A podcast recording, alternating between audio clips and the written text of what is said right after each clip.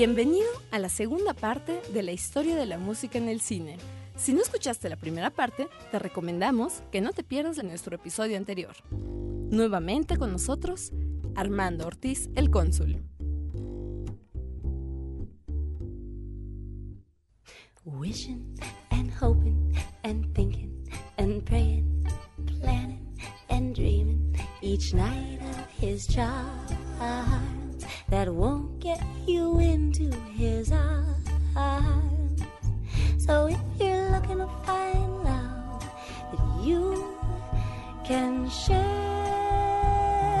all you gotta do is hold him and kiss him and love him and show him that you care. Show him that you care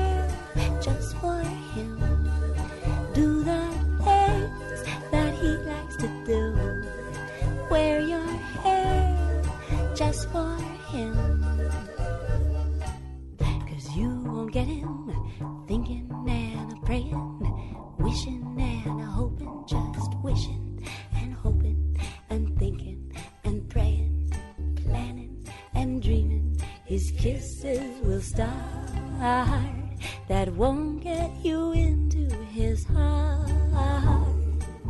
So if you're thinking of how great true love is, all you gotta do is hold him and kiss him and squeeze him and love him. Just do it,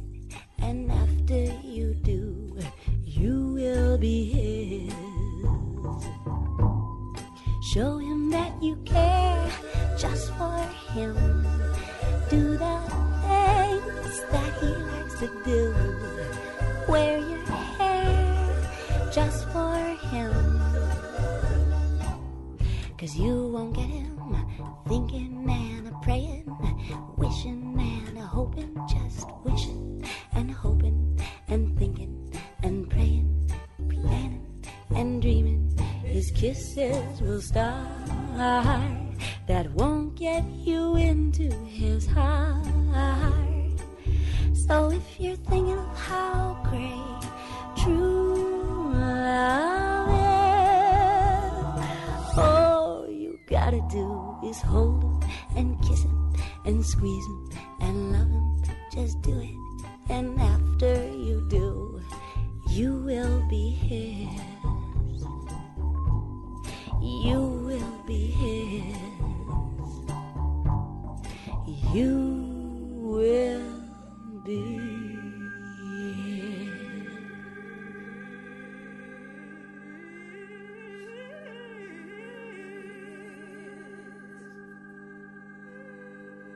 Estamos ya de regreso y acabamos de presenciar un momento de esos mágicos por los que vale la pena estar aquí.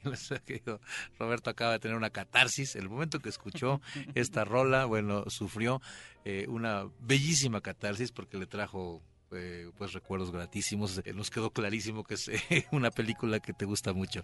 Yo creo que es una de mis películas favoritas dentro de lo que medio romántica ligera Ujú. de los últimos años, Ujú. con una Julia Roberts muy joven que está realmente muy bien eh, instalada en su papel.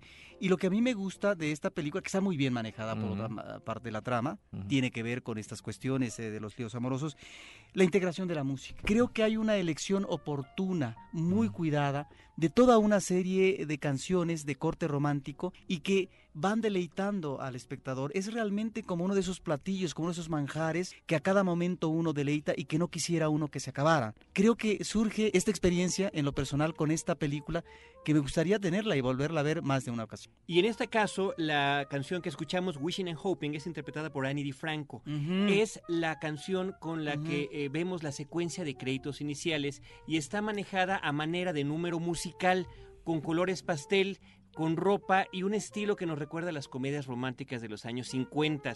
Creo que desde ese momento la película te vislumbra, te avisa más o menos qué cosas van a venir y lo curioso del caso es que la versión previa de esta misma canción, Wishing and Hoping, que cantaba de Mercy Beats, eran hombres cantando, dándole consejos a un hombre para cómo enamorar a una mujer. En este caso, Annie DiFranco le canta a la mujer diciéndole qué es lo que tiene que hacer, cómo complacer al hombre para conquistarlo. Pero estos créditos, efectivamente, con todos estos elementos que están dispuestos ahí en términos escenográficos sobre la belleza que puede representar el momento del matrimonio, ya desde el primer momento, creo, desde el arranque, de manera irónica, con suspicacia, eh, está jugando el director sobre esta suerte del matrimonio que no se sabe a ciencia cierta a dónde nos va a llevar, ¿no? Entonces hay un comentario realmente filoso, muy oportuno, y creo que de una ironía que se agradece porque musicalmente es placentero ese momento que estamos viendo.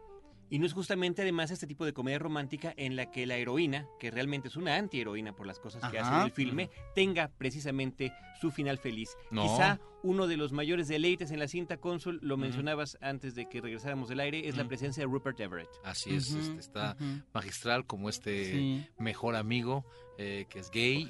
Es una actuación, yo creo que es de las mejores actuaciones gay o homosexual que yo he visto en la historia del cine, de veras, porque lo hace de una manera muy sobria, no es este gay afectado. Eh, me recuerda mucho tal vez a, Stephen Fry en la en su este, encarnación de Oscar Wilde hace, hace como unos 10 años más o menos. Eh, sí, es, él está en su papel. Eso por un lado en cuanto a su interpretación del, personaje gay, pero su capacidad histriónica, su capacidad para manejar la comedia, eh, muy digna de un Cary Grant, por ejemplo. Claro, es uno de los buenos actores. Bueno, recordamos también Shakespeare enamorado, que él, hace este de Christopher Marlowe precisamente y lo hace muy bien porque ah, ante la efervescencia del personaje de Shakespeare él es dramaturgo este par que inclusive el mejor tributo que le rinde Shakespeare, ah, él, muere en, una, en un pleito de taberna, Marlowe, y Shakespeare declara, dice, eh, se murió el mejor de ambos. Y también Rupert Everett interpreta eh, el personaje principal en El esposo perfecto, el, marido perfecto de Oscar Wilde. Así es, es eh, uno de los mejores actores esa generación. Pues ahora vamos a dar un salto, si ustedes no tienen inconveniente, a nuestro muy orgullosamente mexicano cine, que son precisamente las coplas entre retadoras entre Jorge Negrete y Pedro Infante en Dos tipos de cuidado, una película del maestro eh, Ismael Rodríguez, que fue gran amigo de Polo, me consta, y que además, lamentablemente, según me contó mi padre, prefiguraba un proyecto que ya no logró Ismael, eh, que era reunir en un proyecto posterior a Jorge, a Negrete, a Pedro, Infante y a Luis Aguilar. Entonces, por, por compromisos de agenda no pudo integrarse a la producción de dos tipos de cuidado y ya lo tenía, este, ya los tenía inclusive firmados para el siguiente proyecto, pero en eso pues lamentablemente Pedro fallece en este accidente en 1957 y pues el resto de historia la conocen ustedes. Vamos a escuchar dos tipos de cuidado, las coplas retadoras entre Jorge Negrete y Pedro Infante.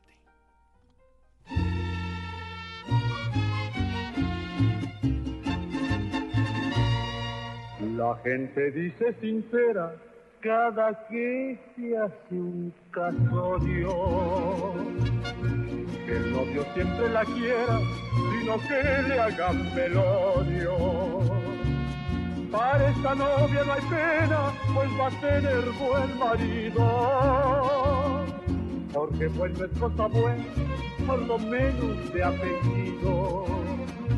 Porque bueno es muy bueno hijo de bueno también, y su abuelo, ay qué bueno, que se llamara como él.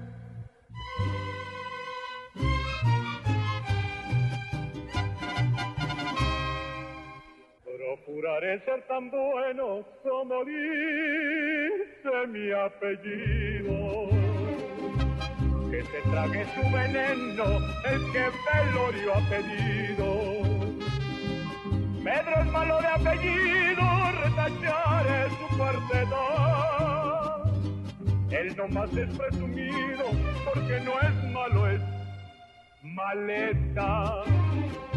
Pedro malo, es muy malo, malo por obligación. Y su abuelo, uy, qué malo, hay que comprarle frío.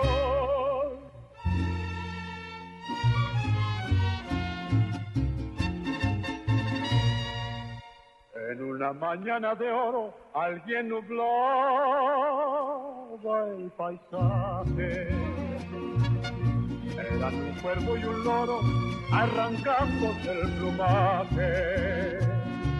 Hay que olvidar lo pasado si la culpable es la suerte. Qué bueno y malo mezclado en regular se convierte yo soy malo, no lo niego, pero quisiera mezclar malo y bueno, quizás algo que sea regular.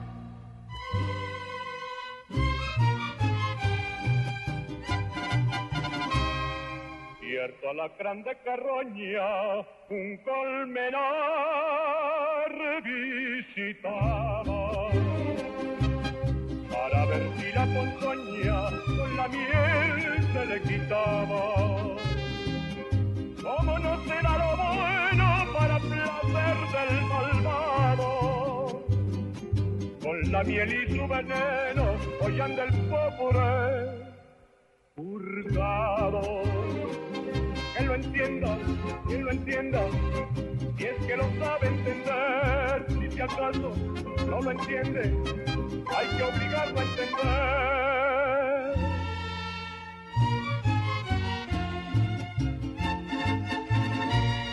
Me consta que no soy tonto como tú lo has presumido.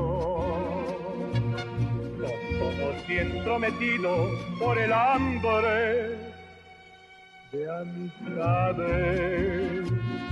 El hambre siempre la calma con el manjar del amigo. Mendigo es y no mendigo el que roba a sus amigos.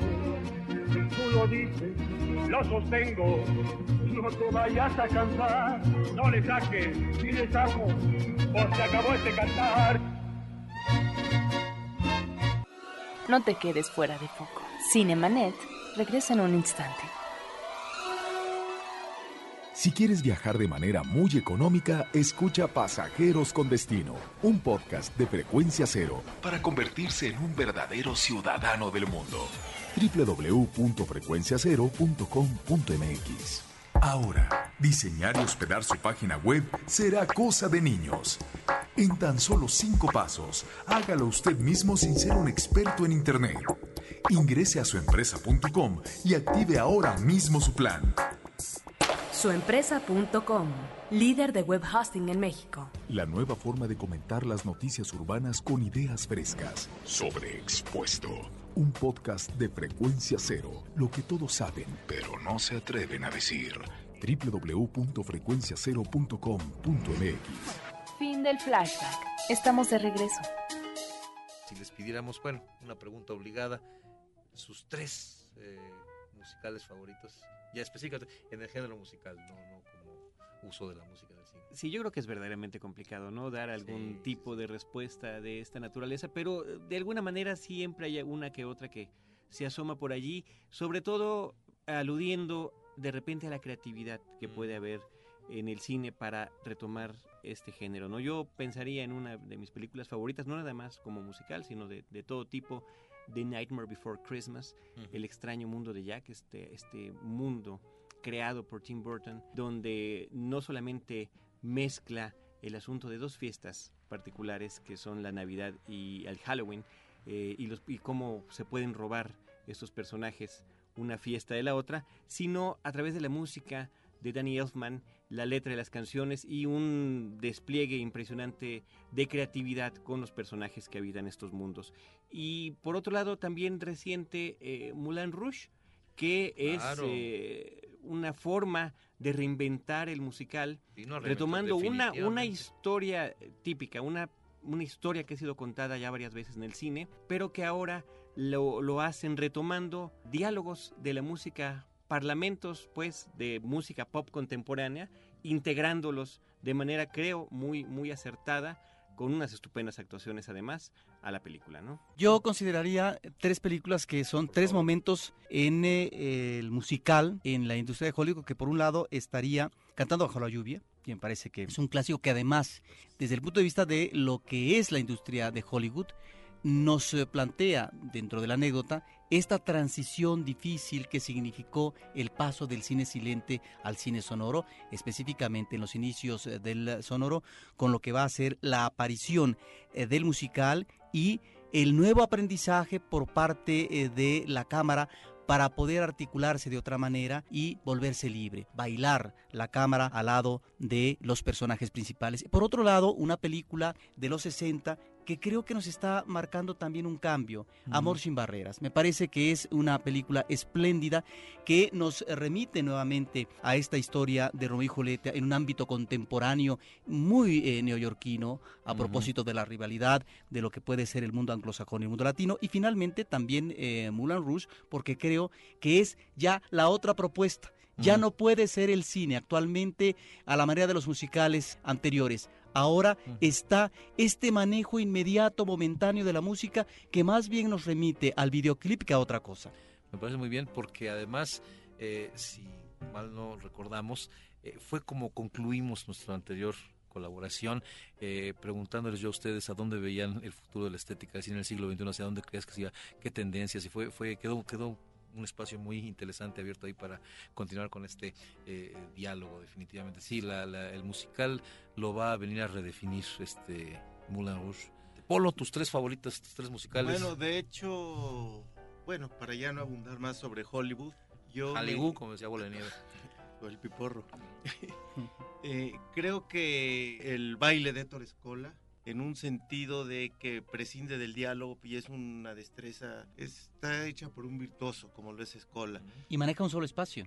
Eh, un- Y diferentes en un- en un épocas lugar hermético, que tienen que ver con estar- la historia, ¿no? Desde, no sé si desde principios de este siglo hasta la Segunda Guerra Mundial y más allá. Sí, ya inclusive hay un grupo como en parodia mexicano que se llama los Acapulco Boys al final y cada época lo termina con una foto que se congela, o sea, Sí. tiene una estructura de guion perfecta. Otra que sería más inspiración que pudiera ser Bodas de Sangre, que Ujú. abre otra variante al musical, porque estábamos hablando de Lorca, de Antonio Gades, de Cristina Hoyos, de Toes Camilla y de Saura. O sea, es algo donde se conjuntan todos felizmente en una película también muy austera, sin diálogos, donde estamos hablando de otro baile, el flamenco, que también Ujú. existe. Y como mexicanas podría ser Los Tres Huastecos de Ismael Rodríguez, porque es un comercial eh, allá en el Rancho Grande entretenimiento Ujú. muy bien hecho que hasta la fecha perdura. Entonces son otras variantes que no todo el musical debe ser Hollywood. Si nosotros queremos copiar el musical estilo Hollywood, patinamos. O cuando los españoles hace poco hicieron una detrás de la cama, algo así, Ujú, ¿no viste? ujú. daba pena ajena, ¿no? O sea, no, no, no es, es como cuando doblan en España las, los westerns.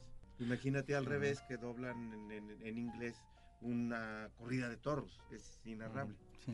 Pues yo desde luego que respeto todas las propuestas, me uno a ellas, me adhiero a ellas, no agregaría nada. Solamente mencionaría así de soslayo eh, el ensayo de la orquesta de Fellini, que Mm. también viene a ser un uso de la música extraordinario eh, desde adentro, de- casi desde, desde atrás del escenario. ¿no?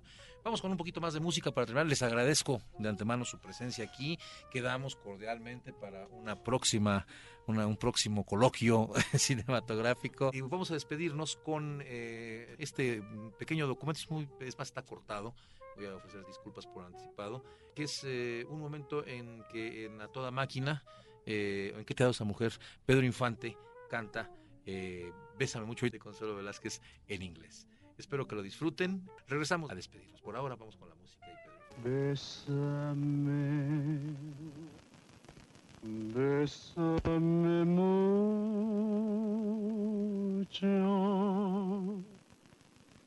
Each time I cling to your kiss, I hear music divine.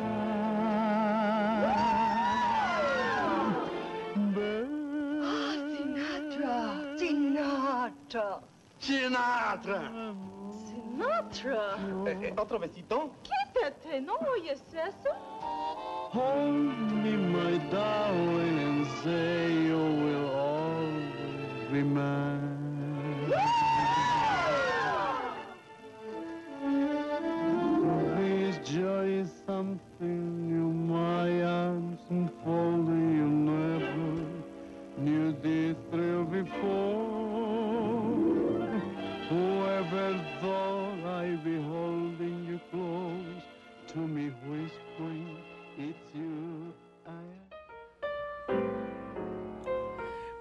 Entrar en el terreno de las conclusiones, pero creo que la conclusión a la que llegamos todos es que esto no puede concluir aquí. pues estamos hablando inclusive de, de West Side Story, de Polo señalaba muy atinadamente que nos faltó La novicia rebelde, que también es un periodo de transición ahí en los 60 muy interesante. Y bueno, pues eh, muchas gracias. Estimado Carlos, cónsul, muchísimas Roberto. gracias por habernos tú acompañado. Sí, este es un placer, se disfruta muy a gusto eh, contribuir como esa explosión tan esporádica, catártica, le llamé yo, que tuviste cuando escuchaste la música eh, de la boda de mi mejor amigo. Eh, digo, esos son momentos que, que con los cuales yo me quedo, les agradezco muchísimo. Nos vamos a dejar con algo muy clásico del eh, Broadway, Broadway en el cine, que es El hombre de la mancha, una obra muy interesante y aquí eh, recordamos la memorable interpretación del maestro Oscar Pulido, eh, uno de los maestros de la comicidad más finos que hubo, eh, a la altura del mismo Pardavé Quintana. Inclusive cuando hubo una puesta en escena muy especial conmemorando los 10 años de la puesta original en escena en Broadway, se convocó a los actores que la habían hecho en todo el mundo y a cada uno se le iba dando una escena. Y eh, la escena más emblemática de, Sancho, el personaje de Sancho, es esta de Yo soy yo Don Quijote y luego Yo soy Sancho. Eh, y, se la encomendaron a él de todos los grandes actores que la habían hecho en, en- en distintos lados del mundo, eh, demostrando un poquito la, maravillosa interpretación que había hecho aquí en México. En fin, pues con eso nos despedimos. Hasta luego, ya nos vamos.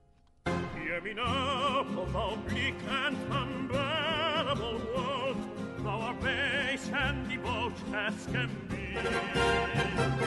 And a knight with his banners all bravely unfurled, now hurls on his gauntlet to thee.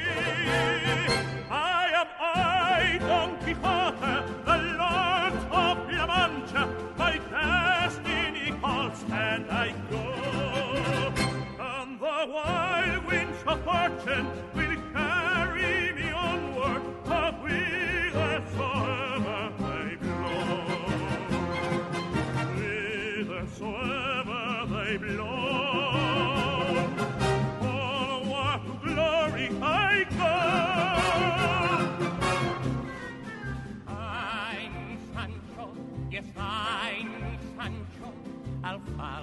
my mind.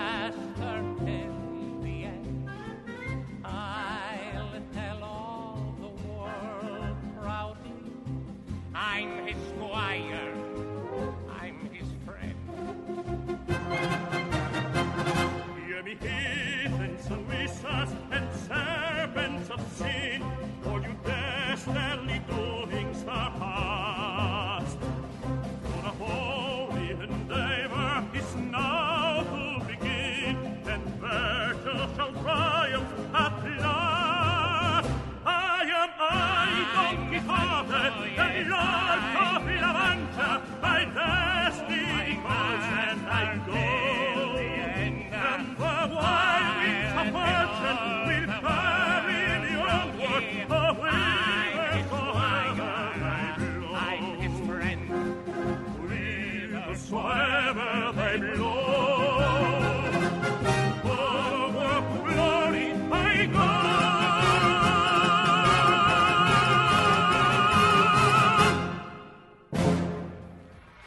Los créditos ya están corriendo.